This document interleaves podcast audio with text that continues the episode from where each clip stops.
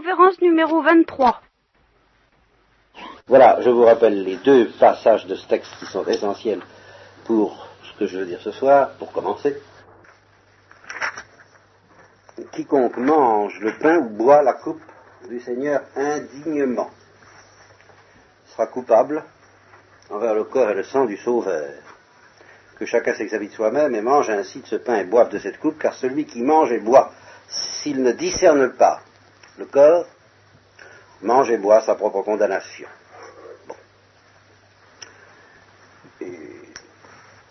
je voudrais mettre ça en rapport, ça s'impose tout de même, avec ce qui vous a été appris autrefois.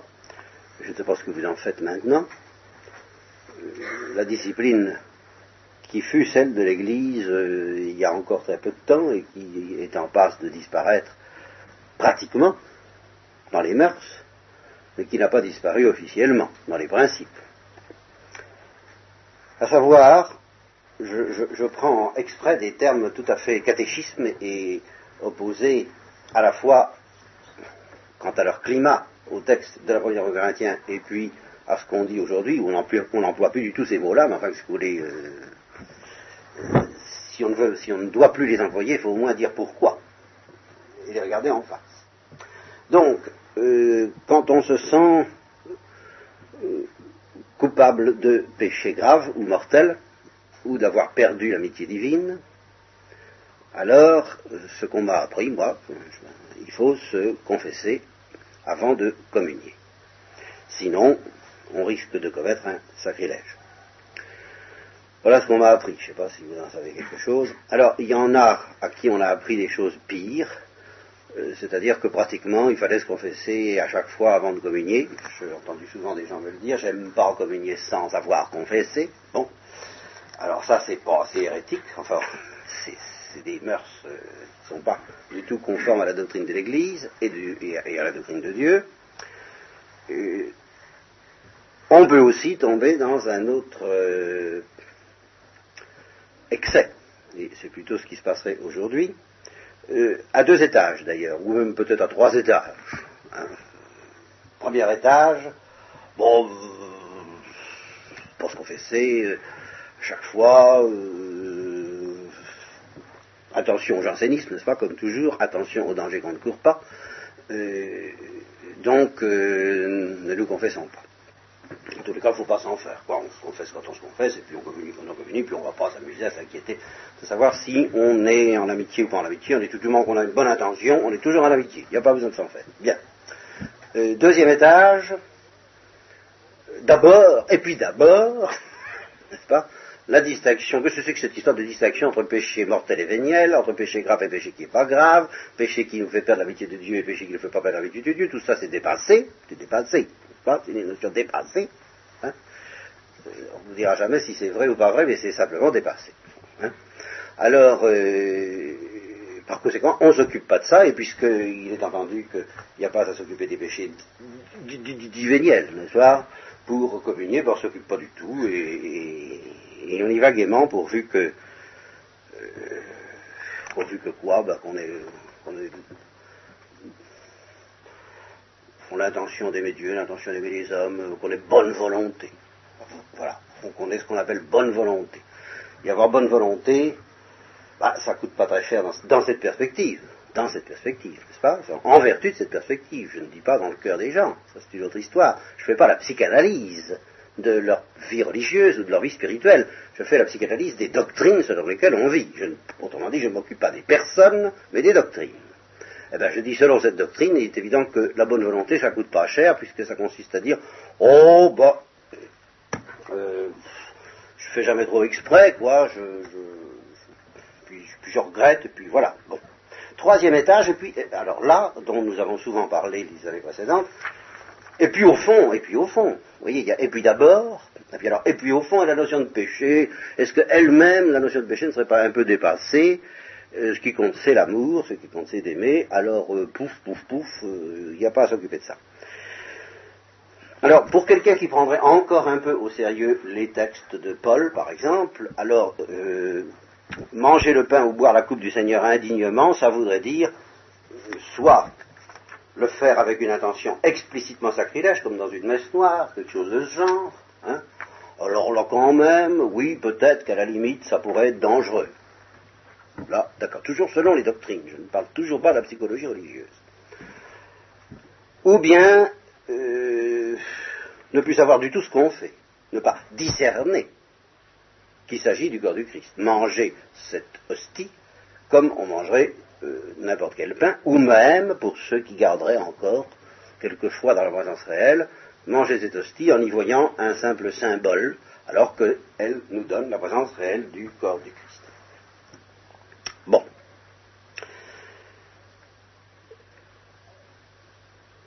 Alors, je vais être obligé de naviguer au plus près, c'est-à-dire que je ne voudrais pas me lancer trop quand même dans des questions qui ne concernent pas euh, la première en Corinthiens. Et, cependant, il y a un minimum que je dois dire parce qu'il est appelé euh, par ce texte. Parce qu'il y a encore un étage que j'ai oublié, ah oui, et qui est très important, par exemple, pour les protestants. Les protestants, certains protestants vous diraient, euh, en admettant même qu'ils croient à la présence réelle, eh bien, ils vous diraient, ben, il n'est pas question, en effet, de manger le pain ou de boire la coupe du Seigneur indignement. Autrement dit, il est indispensable, avant de se présenter devant le Christ, de se repentir.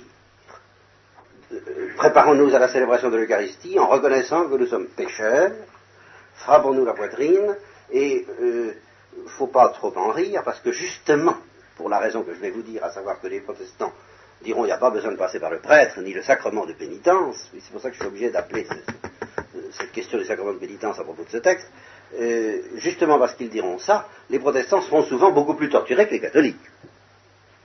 Hein, ça, arrive. Je dis souvent, il est évident qu'il existe des protestants laxistes comme il existe des catholiques laxistes, mais à partir du moment où un protestant se met à être pas, à être pas laxiste, eh bien c'est pas drôle. Parce qu'il est obligé d'aller chercher dans le fond de son cœur, dans quelques motions intérieures du Saint-Esprit dont il espère saisir la présence, l'assurance d'avoir retrouvé euh, l'amitié divine. Vous voyez, à partir du moment où il prend les choses au sérieux, et ça existe, eh bien, euh, il, risque d'être très tourmenté, les protestants tourmentés, il fut une époque tout au moins, et elle se prolonge peut-être plus que chez les catholiques, où il y en avait de terriblement tourmentés. En tout cas, au point de vue doctrinal, et c'est pour ça que je suis obligé d'amener cette question-là ce soir, euh, ils diront, bah, soit il faut purifier sa conscience, il faut nettoyer son cœur, il faut se présenter comme un pécheur, il faut se repentir, il faut se convertir, toute notion profondément évangélique, il faut se, repartir à zéro, mais c'est un truc qui se situe au-delà d'une formalité euh, juridique, judiciaire et quelquefois caricaturale, comme celle de passer dans ces horribles boîtes qu'on appelle confessionnaux, euh, dans, lesquelles, comme le disait un poète surréaliste, l'infâme bourdon blanc euh, écoute et pardonne, n'est-ce pas? Bon, Sans aller jusqu'à ces excès de langage, il est certain qu'il y a une allergie au confessionnal qui, existe dans la psychologie humaine et qui peut entraîner à dire, bah quoi, dans l'évangile, je ne vois pas de confessionnaux. C'est vrai. Alors, euh, regardons-y d'un peu plus près à propos de ce texte-là. Et ça va nous amener forcément à parler d'autre chose que de l'Eucharistie, mais c'est tout de même étroitement lié. Bah, la scène évangélique, puisque c'est de l'évangile dont les protestants veulent partir, la scène évangélique à laquelle nous penserons sera inévitablement, enfin c'est la scène classique, c'est la scène typique, euh, celle de Marie-Madeleine se précipitant aux pieds de Jésus-Christ, euh, lui euh, lavant les pieds avec ses larmes, les entourant avec ses cheveux, et entendant cette parole, euh, va en paix, ta foi t'a sauvé, va en paix, euh, et d'autres qui ont été prononcés alors sur des malades, tes péchés te sont remis. Voilà. Alors, euh, il s'agit de savoir ce que signifie cette parole du Christ. Et je vais encore faire un petit peu l'avocat, sinon du diable, du moins des protestants, pour qu'on n'en tire pas la conclusion pourrait s'imposer à première vue, ben voilà, vous voyez bien, Marie-Madeleine est allée se confesser, en somme. Parce que, et c'est la première chose à comprendre, elle est allée se confesser. Euh, elle n'avait pas la liste, euh, le manuel, comme on dit, n'est-ce pas, de, la confession en main pour dire euh, péché contre le troisième et le quatorzième et le vingt-septième commandement, ta, ta, ta. Hein, non. Mais son attitude était beaucoup plus éloquente que tout ça, en fait de demander pardon et d'avouer.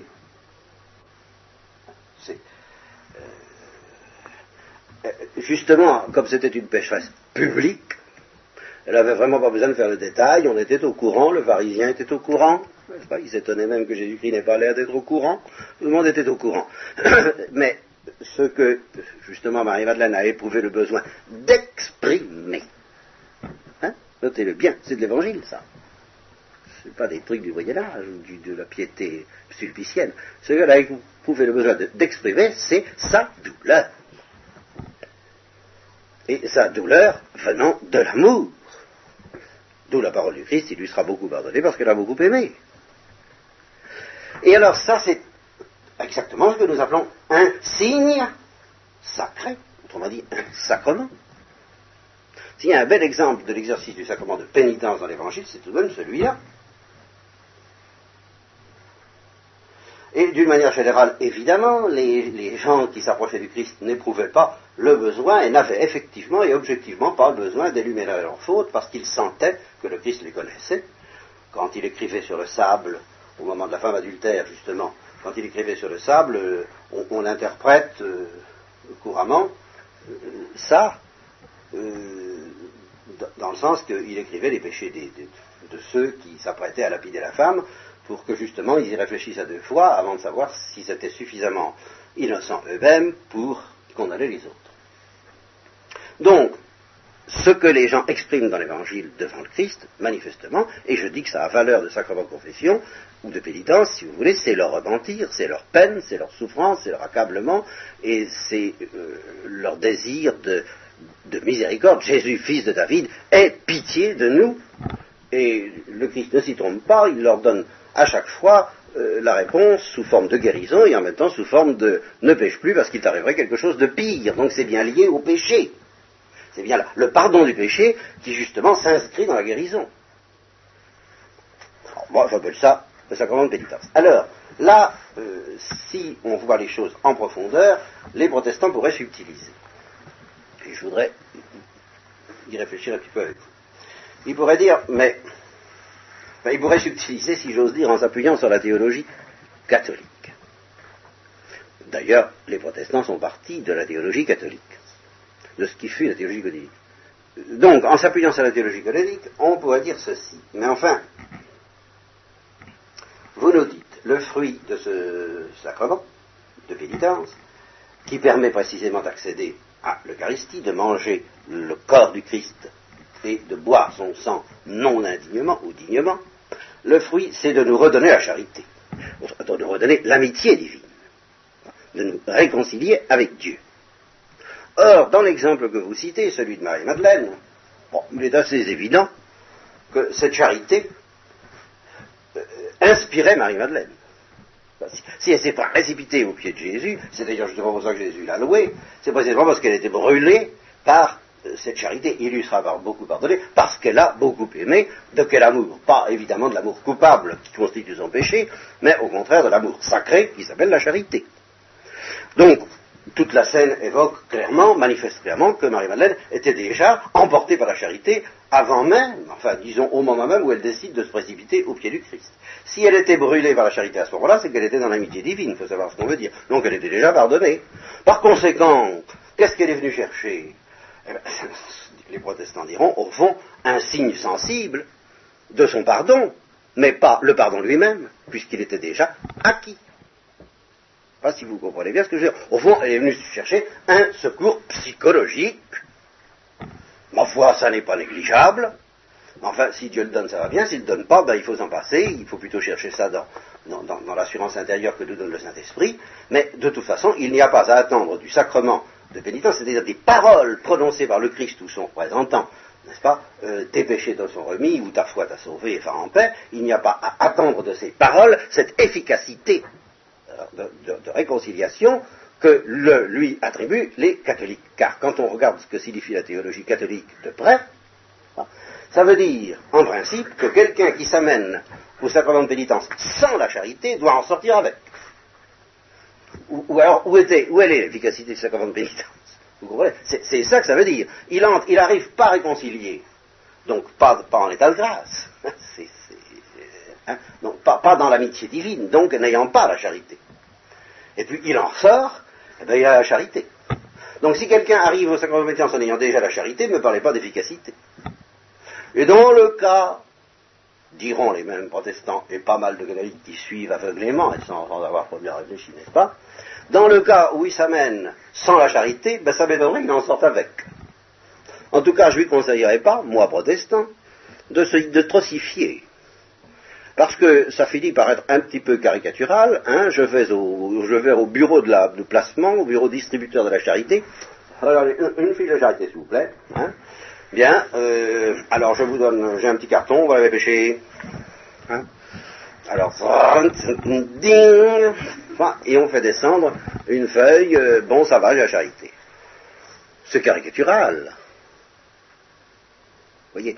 Or, en fait, j'en parle de ça parce que cette caricature, il n'est pas sûr qu'elle ne hante pas plus ou moins l'imagination subconsciente de beaucoup de catholiques. Euh, même qui d'ailleurs ne vont pas jusque-là. Ils quelquefois, ils, ne saisissent pas très bien, et c'est justement ce qui les met en, état de, péril extrêmement grave au point de vue doctrinal, euh, ils, ne saisissent même pas que la transformation par laquelle on passe d'un état où on n'a pas la charité à un état où on a la charité est quelque chose de plus extraordinaire d'après Thomas d'Aquin et toute la tradition catholique et chrétienne et grecque, plus extraordinaire que la résurrection d'un mort. Alors, si on n'a pas compris ça, hein, que, c'est quelque chose d'aussi fantastique que ça, hein, comme dit Thérèse de l'Enfant Jésus, éclairer une âme qui est dans les ténèbres, c'est plus difficile que de ramener le soleil sur le visage pour vie entrer. Si, quelqu'un ne comprend pas ça, que le, passage, que, premièrement, vous voyez, tout ce que ça suppose en cascade de, points doctrinaux, et que c'est une série de, certitudes que j'appellerais des certitudes, pardonnez-moi le mot un peu savant, ontologiques, enfin des certitudes d'air, des certitudes de réalité. C'est aucune de c'est tout un chaînon. Et je, conseillerais d'une certaine manière, au moins au niveau du catéchisme ou du, bon sens, euh, euh, sinon au niveau probablement théologique, avant d'aller poser un acte comme celui du sacrement de pénitence, puisque nous sommes là-dessus, eh bien, je conseillerais de vérifier que tous les chaînons sont là, parce que, effectivement, si les chaînons ne sont pas là, vous risquez de poser des actes qui n'ont pas de sens à vos yeux. Je ne dis pas que dans votre subconscient et dans votre psychologie religieuse inconsciente, ça n'est pas de la valeur, parce qu'encore une fois, moi je ne sais pas ce qui se passe dans le subconscient, euh, j'espère les meilleures choses, euh, bien entendu. Seulement, les meilleures choses, tant qu'elles restent subconscientes, et quand la conscience, la connaissance consciente qu'on a de ces choses, euh, les, renie d'une certaine manière, ben, ça risque de, d'être troublé, d'être démoli par les arguments des adversaires. Or, la première chose que ça suppose, tout ce que je veux dire là, le, sens du sacrement de pénitence, c'est que premièrement, c'est pas la même chose d'être dans l'amitié divine ou de pas y être. C'est la toute première. Si cette notion-là est, pas évidente pour, enfin évidente, oui, oui, évidente, profondément évidente pour vous, effectivement, je suis tenté de dire, c'est pas la peine d'aller vous confesser. Alors vraiment, euh, qu'est-ce que vous avez Qu'est-ce que vous fiche là? Enfin, c'est à moins que votre subconscient ne le sache et que votre conscience ne le sache pas. Alors dans, ce cas-là, je vous en prie, alignez d'urgence votre conscience sur votre subconscient, malgré les, révisions déchirantes que ça risque de supposer au point de vue doctrinal. Vous comprenez? Si, vous sentez au fond de vous-même que ce n'est pas tout à fait la même chose, tout de même, et alors, si c'est pas tout à fait la même chose, ça n'est pas du tout la même chose. Vous comprenez ces choses-là C'est pas du un peu. Je vous l'ai déjà dit que la métaphysique de l'homme, c'est toujours la métaphysique du un peu. C'est pas y a-t-il la vie éternelle demande le vieux Karamazov.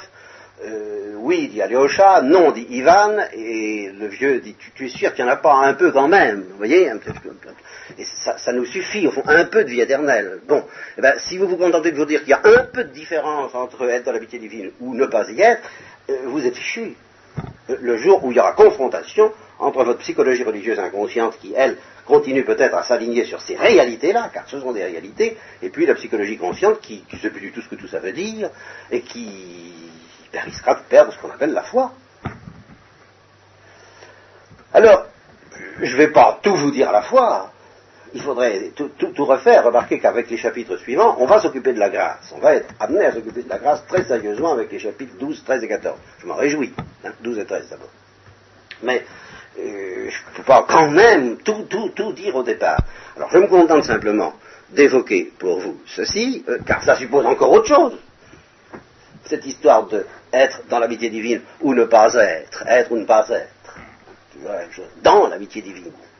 Ben, ça suppose d'abord qu'on soit distinct de Dieu.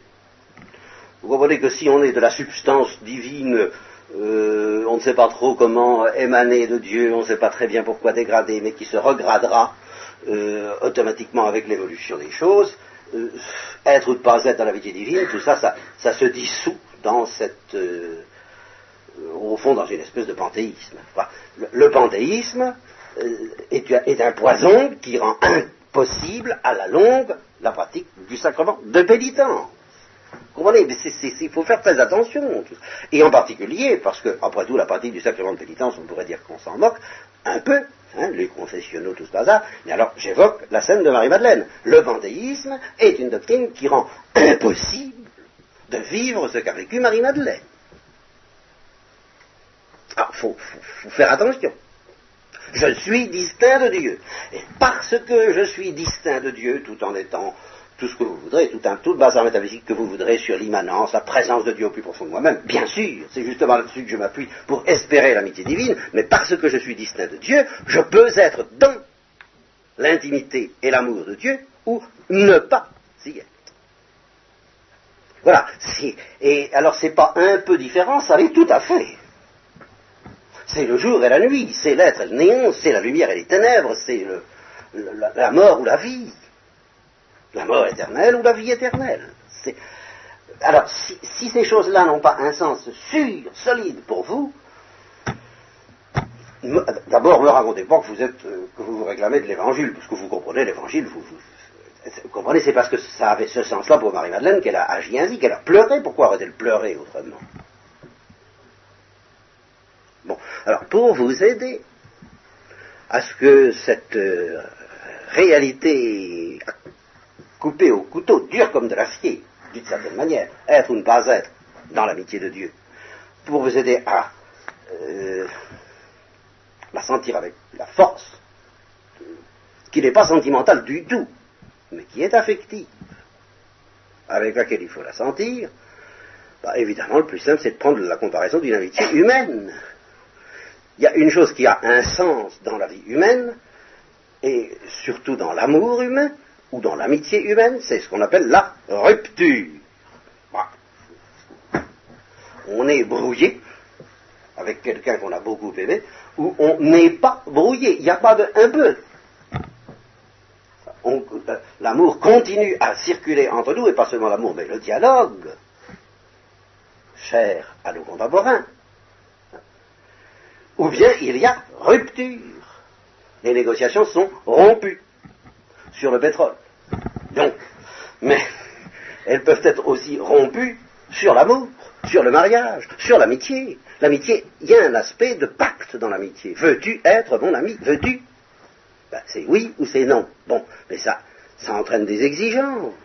Ça entraîne une exigence de fidélité, une exigence d'ouverture, une exigence de dialogue, une exigence d'assistance aussi matérielle, enfin une exigence, une exigence. Bon, bon. alors je, je froisse cette exigence, je commets des indélicatesses, ben, ça correspond à ce qu'on appelle le péché véniel. C'est navrant, c'est peut-être très douloureux, ça peut être fantastiquement déchirant, car des gens qui s'aiment peuvent se faire très mal, d'autant plus mal qu'ils s'aiment plus, et alors les, moindres choses peuvent être presque atroces dans certains cas, mais ce n'est quand même qu'un péché véniel, ce qui permet justement de comprendre pourquoi pour les saints, un péché véniel, ce n'est pas une plaisanterie. Ben, il n'y a qu'à comparer avec ce qui se passe dans une amitié ou dans un amour euh, dans lequel on a heurté, froissé, blessé, irrité euh, l'autre. Bon. Et puis, il y a alors des infidélités, des trahisons, des ruptures mortelles pour l'amitié. Enfin, quoi Ça existe dans la vie humaine, ça? Et à ce moment-là, ben, euh, ce qui s'est passé est tellement grave qu'on ne peut pas euh, continuer à se dire bonjour comme avant. Il faut qu'intervienne une réparation, une réconciliation.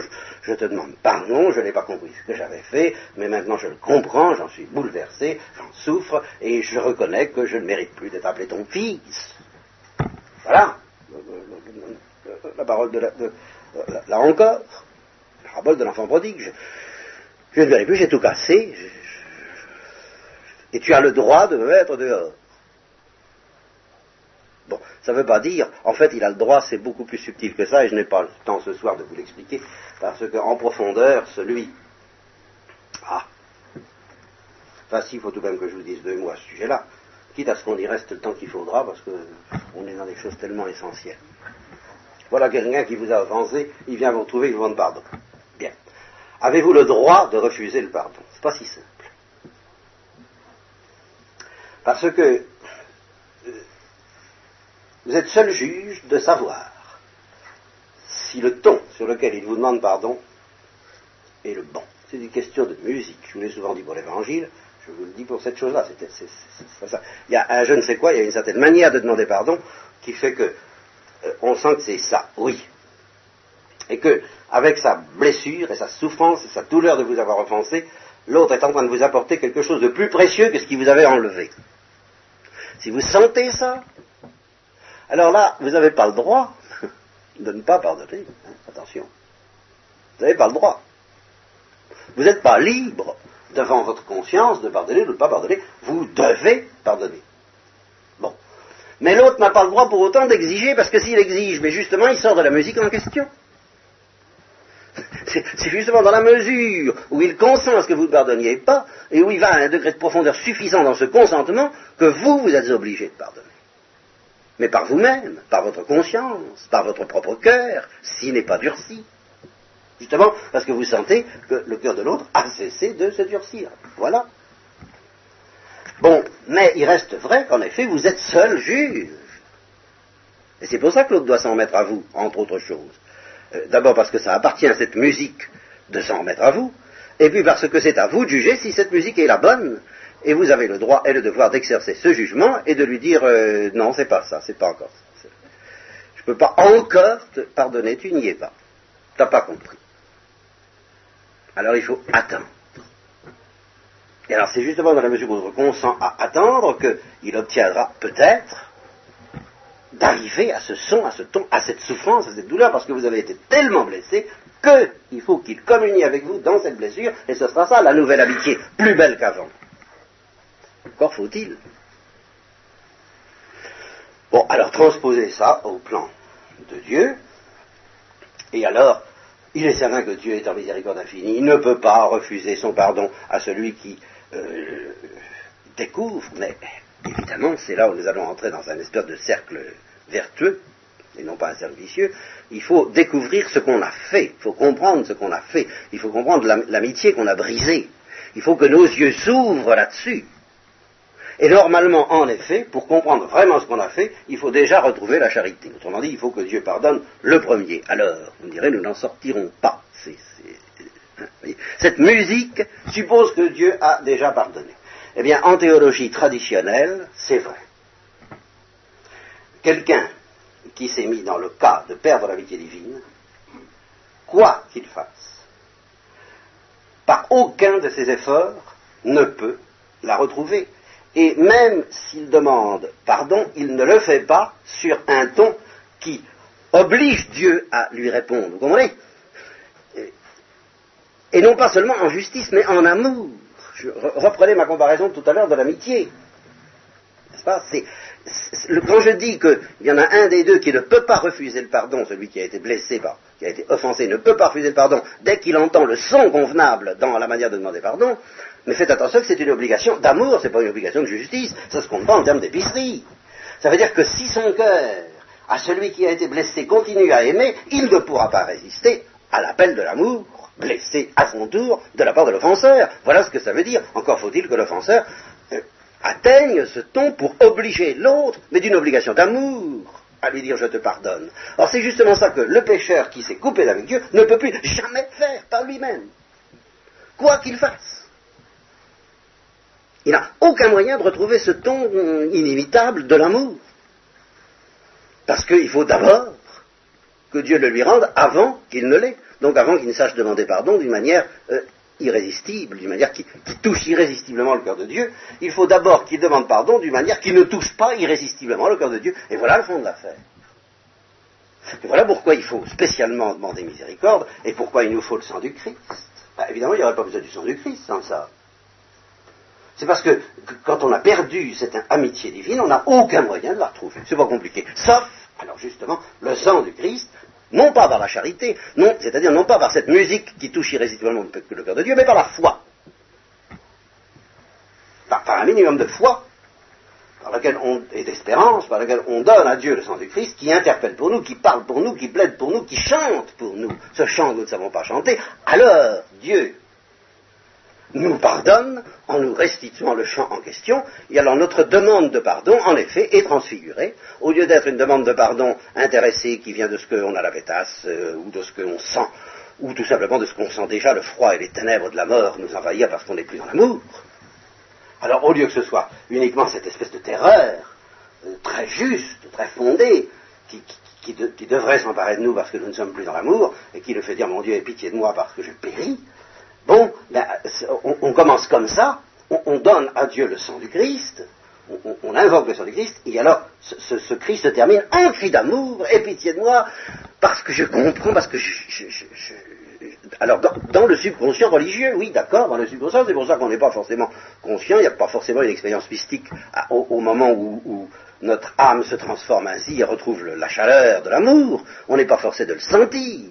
Mais en fait, c'est ce qui se passe dès que Dieu pardonne, parce que c'est la grande différence entre le pardon des hommes et le pardon de Dieu, c'est que le pardon des hommes se contente d'enregistrer, en effet, de constater, ah, tu as su, tu as retrouvé, tu as retrouvé le, ton de l'amitié, c'est merveilleux, alors bien sûr je te pardonne, mais il, se contente de constater. Je, constate que tu, tu, as compris. Ah, alors, bien sûr, c'est fini. Tandis que Dieu, lui, il a le pouvoir de nous faire comprendre et de nous rendre ce ton sans aucun mérite de notre part préalable.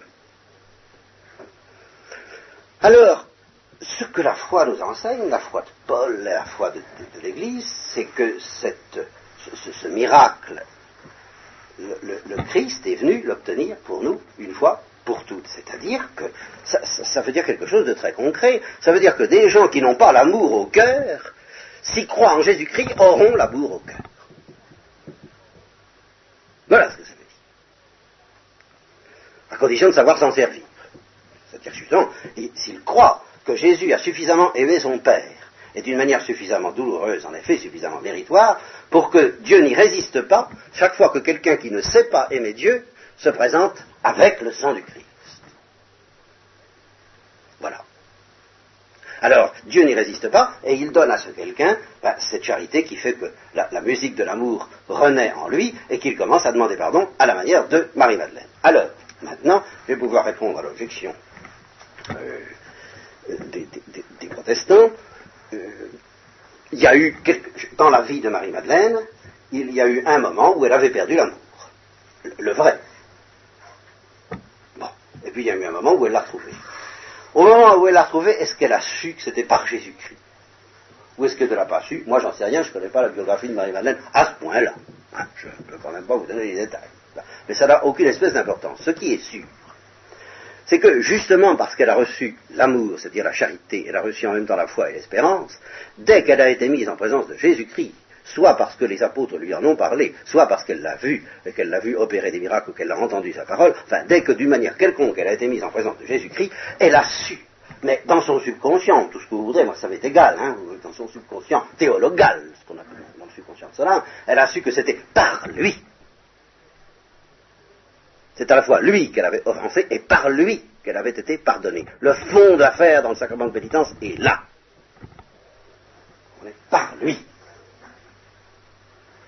Alors, eh bien, elle s'est approchée de lui et elle a reçu de lui cette parole sans laquelle elle a su, toujours dans ses profondeurs inconscientes, qu'elle ne pouvait pas ressusciter à l'amour, qu'elle ne pouvait pas être pardonnée. Il faut que Dieu et depuis que le, Verbe s'est incarné, il faut que Jésus-Christ prononce certaines paroles qui sont le signe efficace de notre résurrection intérieure pour que nous retrouvions l'amour.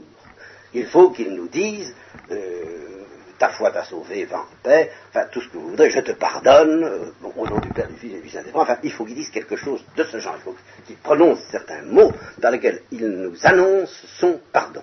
Seulement, et alors, à partir du moment où le Verbe s'est incarné, où le, Christ est parmi nous, je ne peux pas répondre à toutes les questions que vous pourriez me poser sur les autres peuples et avant Jésus-Christ, etc. Non, alors là, laissez-moi tranquille ce soir avec ça. Nous sommes entre chrétiens, si vous voulez bien. Hein. J'essaie de vous expliquer ce que ça veut dire pour nous chrétiens qui connaissons Jésus-Christ. Eh bien, ça veut dire tout simplement ceci. Si nous n'avons pas le désir d'entendre ces paroles du Christ, nous ne serons pas pardonnés. C'est simple.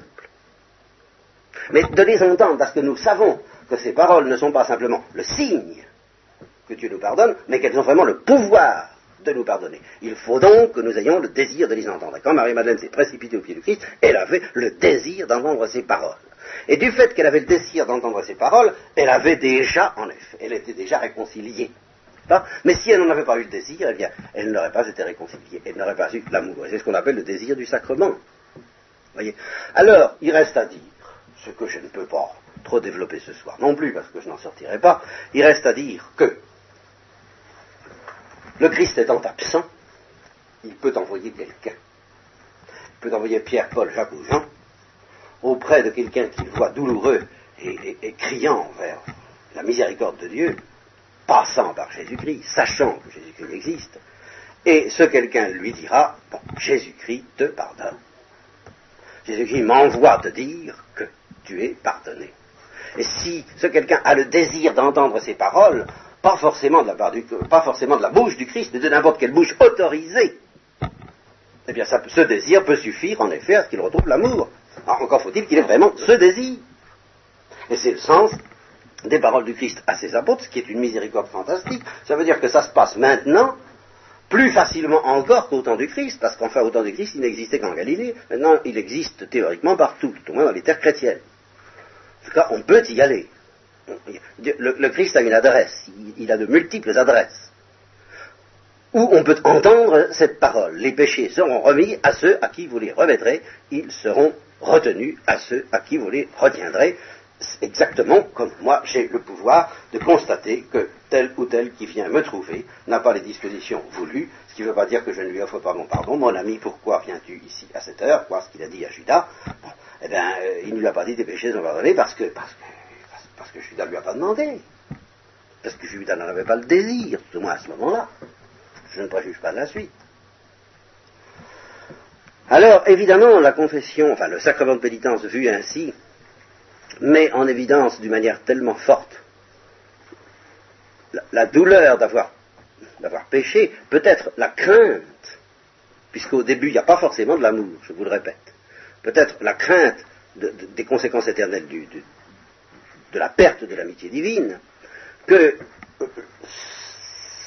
si vous voulez, ce à quoi nous avons été tellement habitués, c'est-à-dire la confession proprement dite, hein, l'énumération des péchés, le, le, petit menu, vous voyez, à la carte, enfin, euh, j'ai fait ça, ça, ça et ça, comme le disait un brave homme, euh, à Lourdes, ce sera tout. Hein. eh bien, ça, nous apparaissait l'essentiel de la confession, et que je vous présente là, ça paraît tout à fait secondaire. Et en un sens, c'est secondaire, en un sens, ça ne l'est pas, en ce sens que si vous l'atteignez à ce degré de, souffrance profonde, d'avoir perdu Dieu, d'avoir perdu l'amour, d'avoir perdu la lumière, bah, il est évident que vous ne rechignerez pas sur l'aveu de ce qui vous a fait perdre ça. Puis c'est tout ne peut pas chercher plus loin. Enfin. Alors évidemment, il faut qu'on se rende compte, le, prêtre, c'est-à-dire l'envoyé de Jésus-Christ, est bien obligé, par des moyens moins puissants, moins extraordinaires, moins charismatiques que Jésus-Christ, de vérifier que l'état de l'âme intérieure de celui qui se présente est bien euh, celui-là.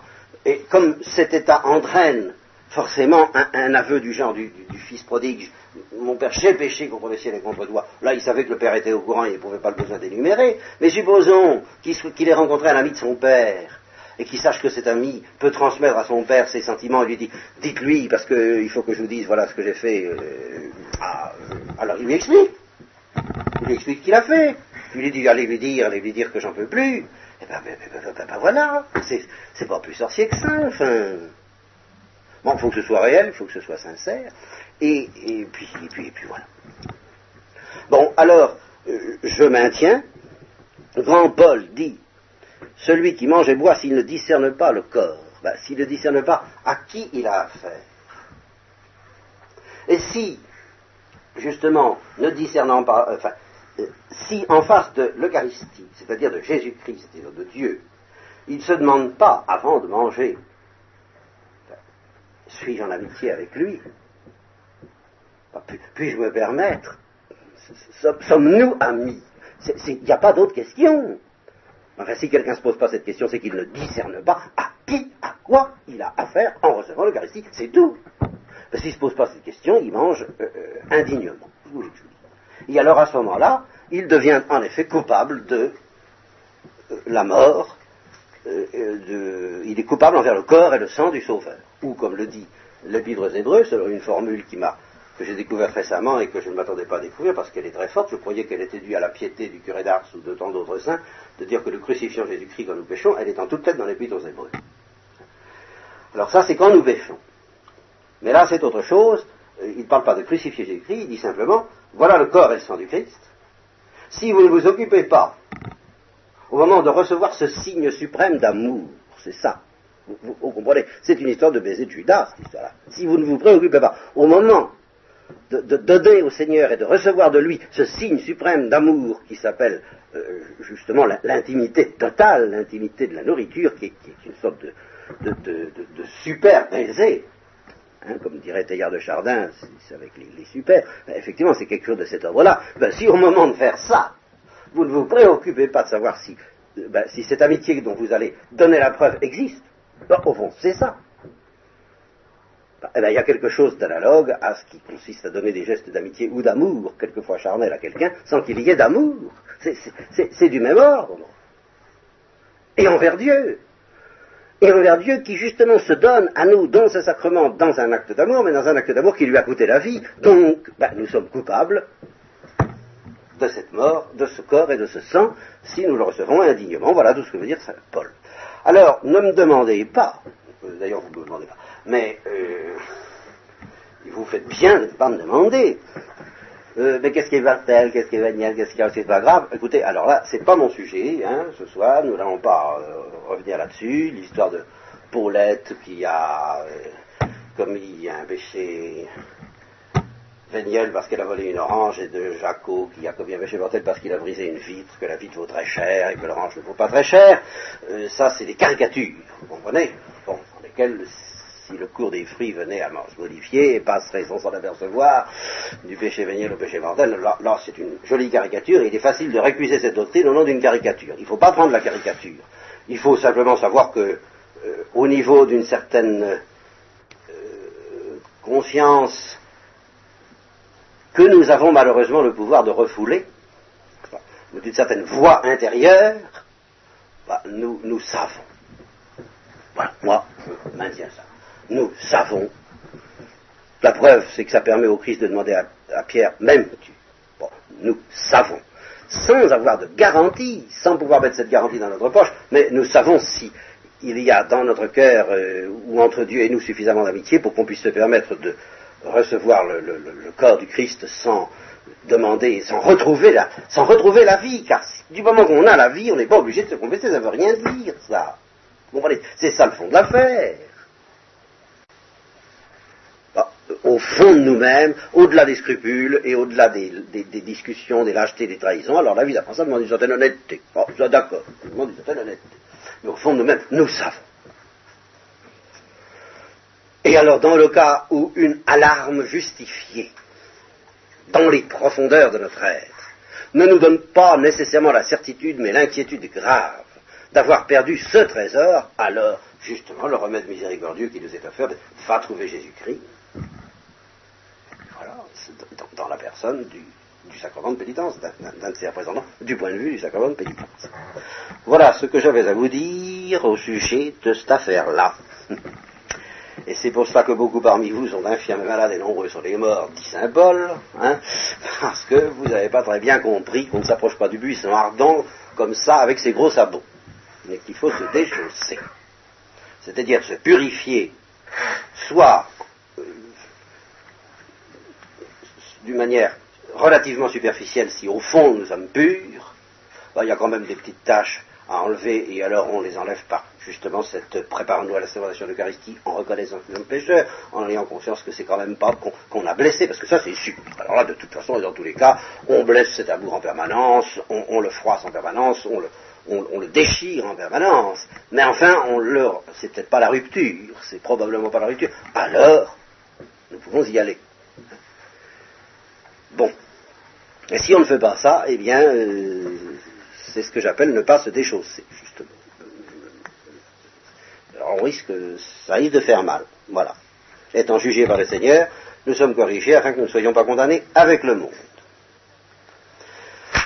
Voilà, alors, il ne reste pas beaucoup de temps pour commenter la suite qui est énorme, qui est vraiment alors un, un truc, si j'ose dire, sur lequel nous allons nous arrêter le plus longtemps possible. Alors là, parce que ça c'est le noyau de la doctrine chrétienne, sous l'angle où elle n'est pas souvent expliquée, tout au moins, je vais me contenter de vous lire le texte des chapitres 12 et 13, comme ça. Et puis, nous y reviendrons la prochaine fois. Vous allez sentir, sans j'ai besoin de beaucoup de commentaires, euh, la, la, densité fantastique de ce texte. Je vous avais peut-être plus le chapitre 12, je ne sais plus, peu importe. Je ne veux pas que vous soyez, que vous restiez dans l'ignorance sur les questions relatives aux manifestations spirituelles, aux manifestations de la grâce. Vous savez que lorsque vous étiez païen, vous étiez entraîné vers les idoles muettes parce que vous étiez poussé vers ces idoles. C'est pourquoi je vous déclare que personne qui est poussé par l'Esprit de Dieu ne dit maudit soit Jésus. Et d'autre part, personne ne peut dire, dans un état d'inspiration, évidemment, on peut le dire euh, en répétant sans savoir ce que ça veut dire, Jésus, c'est dire non, mais personne ne peut dire de manière inspirée, de manière forte, de manière un peu soulevée, Jésus est le Seigneur, si c'était poussé par l'Esprit Saint. Ça, c'est quand même un test fort intéressant. aucun, euh, aucun possédé ne peut, au moment où il dit, au moment où quelqu'un dit Jésus est le Seigneur, ou bien il parle superficiellement, ou bien il parle sous l'effet de l'Esprit de Dieu. Alors même si c'est quelqu'un qui a des révélations et des, visions et tout ce que vous voudrez très suspectes, ben, au moment où il dit Jésus, voilà, ou bien c'est superficiel, ou bien c'est l'Esprit de Dieu tout de même euh, précieux. À ce moment-là, bah, deux minutes après, ça peut être derrière de moi Satan. Hein, ça nous le savons avec Pierre. Il y a bien diversité de dons spirituels, mais c'est le même esprit. Il y a diversité de ministères, c'est le même Seigneur. Il y a diversité d'opérations, mais c'est le même Dieu qui opère toutes choses en tous. À chacun, la manifestation de l'esprit est donnée pour le bien de tous. Pour le bien de l'Église, pas pour lui.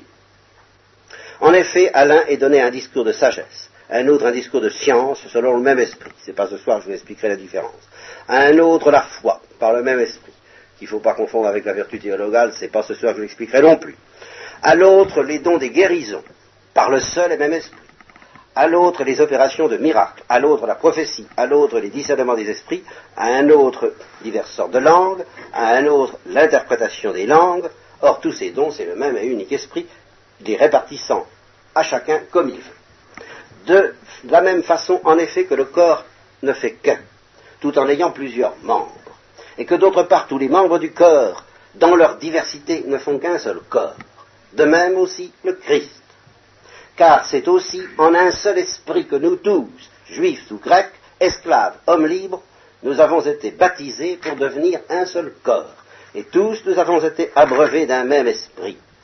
Le corps, en effet, n'est pas constitué par un seul membre, mais par plusieurs, si le pied disait je ne suis pas la main, je ne suis pas du corps, ben, il n'en est pas moins pour ça du corps. Si, il est du corps. Et l'oreille pourrait dire mais je ne suis pas un œil, alors je n'appartiens pas au corps. Eh bien si, euh, elle appartient au corps. Si tout le corps était de l'œil, où serait le nez? Vous voyez? Bon, c'est-à-dire l'odorat. En fait, Dieu a placé les membres, chacun d'eux, dans le corps selon qu'il l'a voulu. Si tous ne faisaient qu'un seul membre, où serait le corps? En fait, il y a plusieurs membres, mais un seul corps. Or, Et alors c'est ici tout l'enseignement anti-mépris. C'est très important. Et anti-orgueil à la fois. Et anti-complexe d'infériorité aussi. L'œil ne peut pas dire à la main j'ai pas besoin de toi. Ou bien encore la tête dire aux pieds j'ai pas besoin de vous. Bien au contraire, les membres du corps qui sont estimés les plus faibles sont nécessaires. Et ceux que nous estimons les moins honorables, ce sont ceux-là que nous entourons le plus d'honneur, et nos membres indécents sont entourés d'une plus grande décence, tandis que nos membres décents n'en ont pas besoin. Alors Dieu a composé le corps en donnant un plus grand honneur à ce qui en manquait, afin qu'il n'y ait pas de division dans le corps, mais que les membres soient également soucieux les uns des autres. Et soit qu'un membre souffre, tous les membres souffrent avec lui. Soit qu'un membre soit entouré de gloire, tous les membres s'en réjouissent avec lui. Or, vous êtes, vous, le corps du Christ. Et vous êtes les membres du corps du Christ, chacun pour sa part. Et Dieu a placé les uns dans l'Église, premièrement, comme apôtres. Deuxièmement, comme prophètes. Troisièmement, comme docteurs. Ensuite, les miracles. Ensuite, les guérisons l'assistance, le service, quoi, les, différents services, le gouvernement, qui vient seulement maintenant, je, Et puis alors, tout à fait comme l'âne à la fin, euh, qui vient à la fin, les diverses sortes de langues. Parce que les Corinthiens en avaient, en veux tu en voilà ce genre de don, sur lequel nous reviendrons, puisqu'il est identique à la poésie à certains égards, et alors ils se croyaient très, très... Et alors, il, il leur dit, attention, c'est pas tellement extraordinaire. Est-ce que tous sont apôtres? Est-ce que tous sont prophètes? Est-ce que tous sont docteurs? Est-ce que tous font des miracles? Est-ce que tous sont dons de guérison? Est-ce que tous parlent en langue? Est-ce que tous interprètent? Alors, écoutez, aspirez aux dons, mais les plus grands, et je vais vous montrer une voie qui les dépasse tous. Et alors c'est là que l'avion décolle. Hein. et nous allons nous contenter de lire ce passage pour terminer.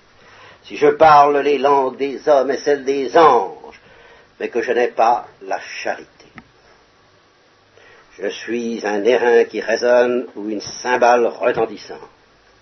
Et si j'ai le don de prophétie, et que je connaisse tous les mystères et toute la science, et si j'ai toute la foi au point de soulever les montagnes, mais que je n'ai pas la charité, je ne suis rien.